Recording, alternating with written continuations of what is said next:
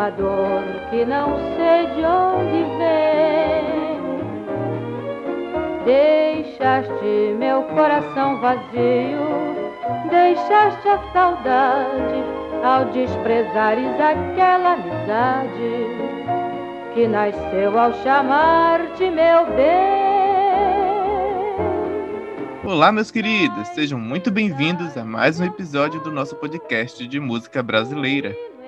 E hoje vamos falar dela, que já foi uma grande cantora e compositora da nossa música brasileira, Elisete Cardoso, a Lady. Canção de amor.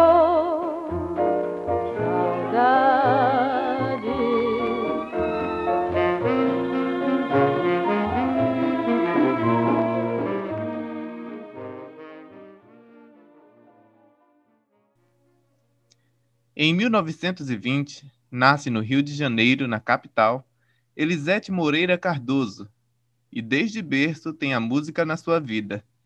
Seu pai, um fiscal da prefeitura, também tocava serestas com seu violão e sua mãe gostava de cantar e ir no carnaval. Seu tio frequentava as sociedades dançantes da época e sempre estava em companhia de músicos. Sua família costumava organizar teatros infantis onde cantavam o repertório de Vicente Celestino. E isso a leva para o mesmo caminho, demonstrando seu gosto pela música. Aos cinco anos de idade, subiu no palco da Sociedade Familiar Dançante Cananga do Japão e canta marchinha Zinzinha. Mas, ainda assim, não é agora que ela começa sua carreira musical, porque aos 10 anos depois que seus pais se separaram, ela precisa trabalhar para ajudar a mãe nas contas de casa e acaba deixando um pouco da escola de lado. Desde os 10 anos de idade, né? Que eu, como eu disse a você, eu tive muito pouco tempo para estudar, né? Os meus pais foram separados e eu tive que assumir. Então eu não tive tempo para estudar. Eu comecei a trabalhar aos 10 anos de idade. E ele tinha um cafezinho onde tinha um varejo de cigarro. Foi meu primeiro trabalho, sabe? Eu era, eu era vendedora de cigarros ali naquele varejo, né? E ali foi a minha primeira experiência. Né? Depois dali foram várias, né? Bem variadas, inclusive. Eu fui trabalhar numa fábrica de sapólio, não é? Onde a gente pagava 10 ah, tostões à época pra, por um prato de comida. Veja os senhores como era, como era diferente, né? Vinha aquele prato de comida, feijão, arroz, um bife, ovo estalado, couve, couve mineira e tudo, delícia. E a gente pagava 10 tostões, 1.500, né? Depois da, dali, da, da fábrica de sapólio, eu fui trabalhar numa fábrica de peles. Era a peleteria francesa, onde se fabricava, onde se fazia casacos de pele. Depois disso, eu fui ser cabeleireira, quer dizer, tudo diferente, né? Não tinha que ser nada disso. Ah, minha filha, deixa eu te contar. Quando eu comecei a trabalhar no salão, eu fui trabalhar na seção de alisamento de cabelos. E você sabe que a gente treinava, né, na cabeça de uma pessoa. E eu peguei uma criatura como cobaia, no caso, né?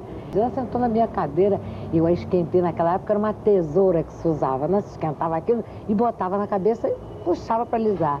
Olha, quando eu metia a tesoura no cabelo da criatura, via metade. Não conseguia alisar nada.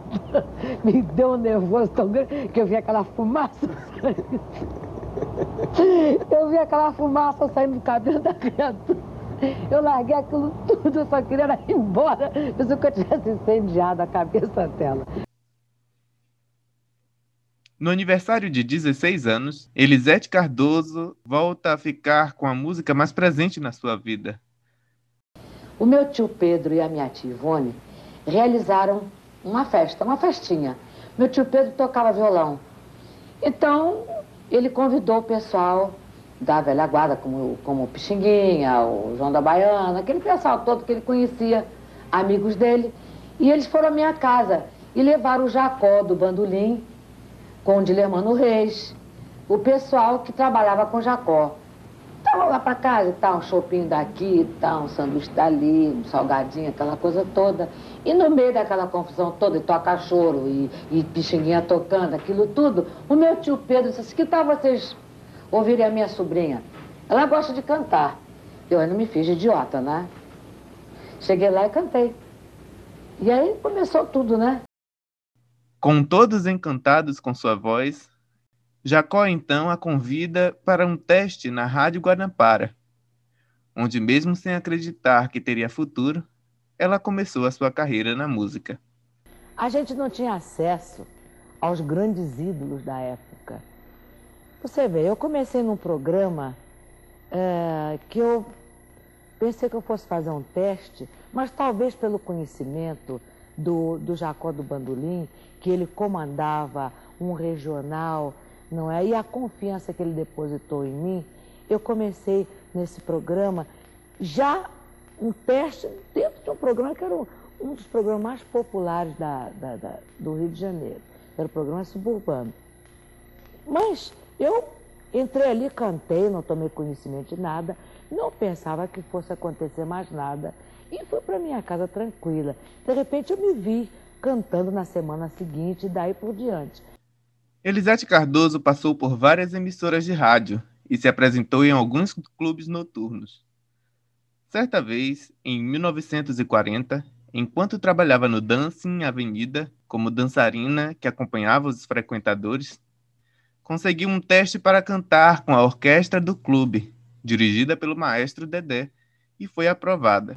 Quando eu saí exatamente da, daquela fase do meu casamento, que eu havia começado a cantar em 16, em 39 me casei, me casei e seis meses depois me separei. Coisas da vida. Né? Aí ficou aquele negócio, aquele aperto, né?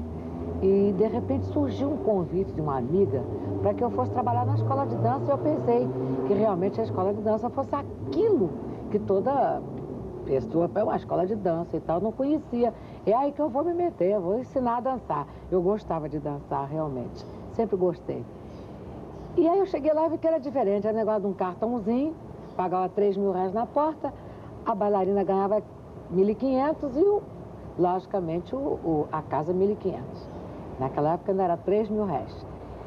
Então eu não dançava, não conseguia dançar, ninguém me tirava para dançar e tal. E eu fiquei naquela, de horror.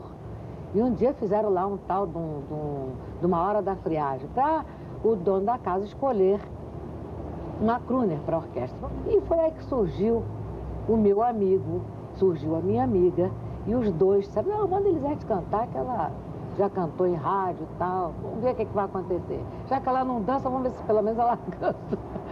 E eu fui e cantei. Depois dali, foi convidada para ir a São Paulo, onde canta no Dancing Salão Verde e na Rádio Cruzeiro do Sul, onde conhece o compositor Evaldo Rui, que a leva para o programa Alvorada da Alegria, na Rádio Mauá. Ela também participa de um programa noturno com Jacó do Bandolim e Blackout, e em 1949 volta à Rádio Guanabara, em diversos programas, especialmente o Clube do Samba, apresentado pelo cantor e compositor Ataúfo Alves. Em 1950, grava as músicas Canção do Amor, de Lorival Silva, muito conhecido também como Chocolate, e Elano de Paula, e também a música Complexo, de Wilson Batista. O sucesso do disco garante um contrato de dois anos com a Rádio Tupi, e apresentações também na TV, participações no cinema. No cinema, por exemplo, ela atua nos filmes Coração Materno, em 1951, É Fogo na Roupa, em 1952, O Rei do Samba, em 1952 também, Na Corda Bamba, em 1957, Com a Mão na Massa, em 1958, e o filme Garota Enxuta, em 1959. Em 1954, sofreu um duro golpe. Evaldo Rui suicidou-se e a imprensa explorou o envolvimento amoroso dela com o compositor, mesmo com os familiares de Evaldo insistindo que ela não teve nada a ver com o acontecimento com ele.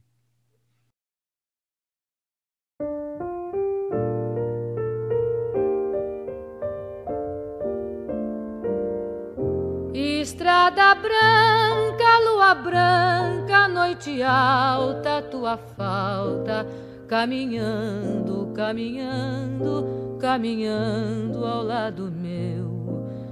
Uma saudade, uma vontade tão doída de uma vida, vida que morreu. Estrada passarada, noite clara, meu caminho é tão sozinho, tão sozinho a percorrer que mesmo andando para frente, olhando a lua tristemente, quanto mais ando, mais estou perto de você.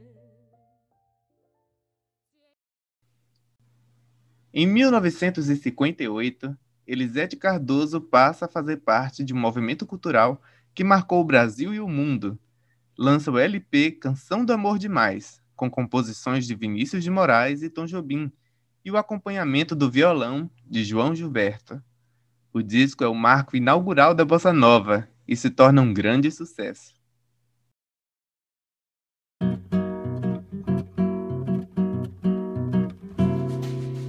Outra vez sem você outra vez, sem amor outra vez. Vou sofrer, vou chorar até você voltar. Outra vez vou vagar por aí pra esquecer outra vez Vou falar mal do mundo até você voltar. Nós achávamos que casava. Nós achamos que casava. Casava. A Elisete topou a parada. Ela no princípio meio assim, disse, esse camarada é- o ritmo não tá muito, né? Ela estava mais habituada, né? Exatamente na rua Nascimento Silva 107, é. ao lado do Antônio Carlos Rubim, tomando a cervejinha dele, não é? E me ensinando como seria o disco, olha esse acorde aqui maravilhoso. Vê se você não sente aqui as praias desertas, não é? Vê se você aqui não sente o carro de boi, na Estrada Branca, Vida Bela. Enfim, tudo ele me ensinou ali. É, dali nós partimos para o estúdio. Esse disco foi gravado no, na, na, no, no, nos estúdios da Odeon. E eu gravei, uma curiosidade nesse LP, foi que eu gravei com o João Gilberto, o Chega de Saudade, ele me acompanhando. Como eu não existo sem você também, foi o João Gilberto quem me acompanhou. Outra vez. 1964, Elisete interpreta Baquianas número 5, de Heitor Villa-Lobos, no Teatro Municipal do Rio de Janeiro e de São Paulo. Eu achei que estava tudo bem, que podia ser assim, né? Mas quando eu ouvi a gravação, meus amigos, se eu não posso cantar isso, aí me deu tremedeira. Na realidade, eu vim cantar Baquiana. E, e de repente começaram a telefonar aqui para a bilheteria e eu não sei qual foi a pessoa, começou a dizer que ia haver um, um, uma apresentação de, de, de, de rebolado, né? De baianas, não sei o quê, de sambistas e tal. Não sei quantos calmantes eu tomei, né, minha gente, para poder cantar baquiana. Agora, a minha entrada, é. eu toda de branco, com uma rosa na mão, o maestro Diogo Pacheco olhando para mim, disse, bom, a hora que você me entregar a rosa é a hora que eu vou começar. Aí comecei a pensar, né? Um, dois, três, quatro, cinco, seis, sete, oito. Quando no dez, olhei para a cara dele assim e entreguei a rosa a ele. No ano seguinte, apresenta Boa Saudade, na TV Record, ao lado do cantor e compositor Ciro Monteiro. A convite do Itamaraty, ela se apresenta em Cannes, na França, com Clementina de Jesus, Zimbo Trio e Wilson Simonal. É a partir de 1965 que Elisete se interessa pela revalorização de gêneros tradicionais ligados ao sertão do Nordeste e pelo samba de morro. No repertório e no arranjo musical do disco de Elisete, o disco Elisete Sobe o Morro, a cantora aproxima-se de importantes espetáculos musicais realizados no mesmo período, como Rosa de Ouro, com Clementina de Jesus e Araci Cortes, e Opinião, com Nara Leão. A performance de Elisete chega ao pico dos shows mais marcantes realizados no país, que foi a ponte entre a tradição e a modernidade na harmonização entre a bossa nova do Zimbo Trio com o choro de Jacó do Bandolim e o conjunto Época de Ouro. Em 1966, ela vive uma polêmica com o cantor Ciro Monteiro, porque depois de gravar um LP ao seu lado, ele planejou alguns shows, mas ela não aceitou participar por causa do valor baixo do cachê. O cantor ficou muito magoado depois, quando na capa do LP chegou a ver sua foto menor do que a dela. Isso causou até mesmo uma discussão entre Elisete e Elis Regina, quando Elis decidiu tomar as dores do seu amigo e Elisete pede para ser respeitada como mulher, já que não é respeitada como artista. Em 1968, faz um espetáculo com Jacó do Bandolim, Zimbotril e o conjunto Época de Ouro, no Teatro João Caetano. O show é gravado em LP pelo Museu da Imagem e do Som do Rio de Janeiro. Seguindo a rotina de apresentações, lançamentos de discos e viagens internacionais em 1977, ela vai para o Japão, onde se apresentou em um espetáculo para 4.500 pessoas, eternizado no álbum Live in Japan, Aclamada como rainha eterna do cordão bola preta e madrinha da banda de Ipanema, ela também desfilou por diversas escolas de samba. Em 1983, apresentou-se ao lado de Radamés Gnatley e da Camerata Carioca no espetáculo Uma Rosa para Pixinguinha, que foi editado em um LP meses depois. E em 1987, durante sua terceira turnê pelo Japão, sentiu fortes dores abdominais. Foi diagnosticada com câncer intestinal e se submeteu a duas cirurgias antes de gravar mais dois LPs em 1989. Estes foram seus últimos registros em LP. Elisete Cardoso fez sua última apresentação pública em janeiro de 1990, na Boate People, no Rio de Janeiro. No dia seguinte, ela passou mal, foi submetida a uma nova cirurgia e, mesmo depois da alta, em meados de março, voltou a ficar internada e faleceu no dia 7 de maio de 1990, aos 69 anos. Seu caixão foi coberto pelas bandeiras do Cordão Bola Preta e da Portela e do Clube de Regatas do Flamengo, seguindo o desejo manifestado por ela em depoimento ao Museu da Imagem e do Som, que ficou registrado em 1970. O acervo pessoal de Elisete está no Instituto Moreira Salles. Foi adquirido pelo Instituto em outubro de 2003 e ainda está em processo de digitalização e catalogação. O acervo da cantora carioca Elisete Cardoso, conhecida como A Divina, é formado por centenas de documentos, álbuns, fotografias, recortes, é, coleções de discos, pôsteres de seus shows, pinturas com arranjos e orquestras, é, objetos de uso pessoal e mais de uma centena de fitas gravadas com destaque em formatos de fita cassete, que tem 91 itens, e VHS, que tem 12 itens. E aqui terminamos o nosso sexto episódio da nossa série Bossa Nova. Se vocês quiserem falar comigo, me dar dicas ou saber dos assuntos que serão tratados no podcast que vem, entre na nossa página no Instagram. O link vai estar na descrição. Também vou deixar na descrição os links para quem quiser me ajudar a manter esse podcast. Você pode ajudar doando qualquer valor.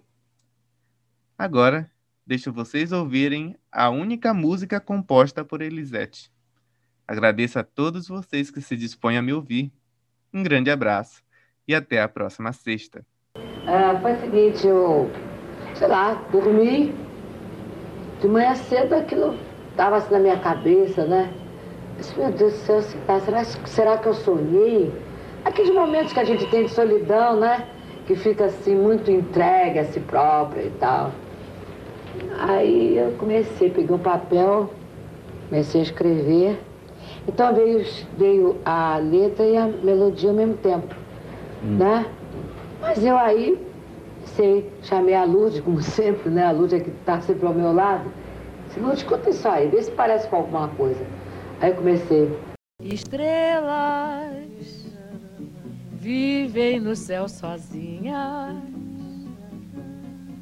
sem amor. Minha vida também vive só.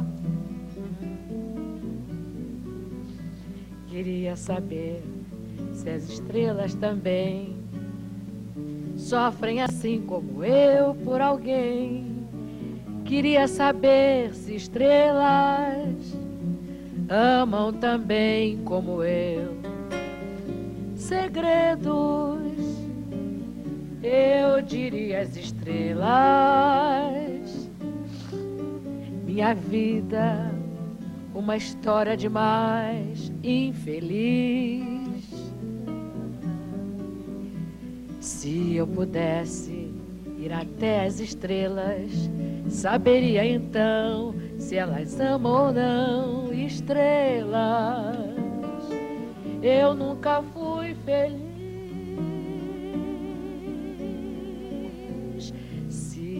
Pudesse ir até as estrelas, saberia então se elas amam ou não estrelas. Eu nunca fui feliz.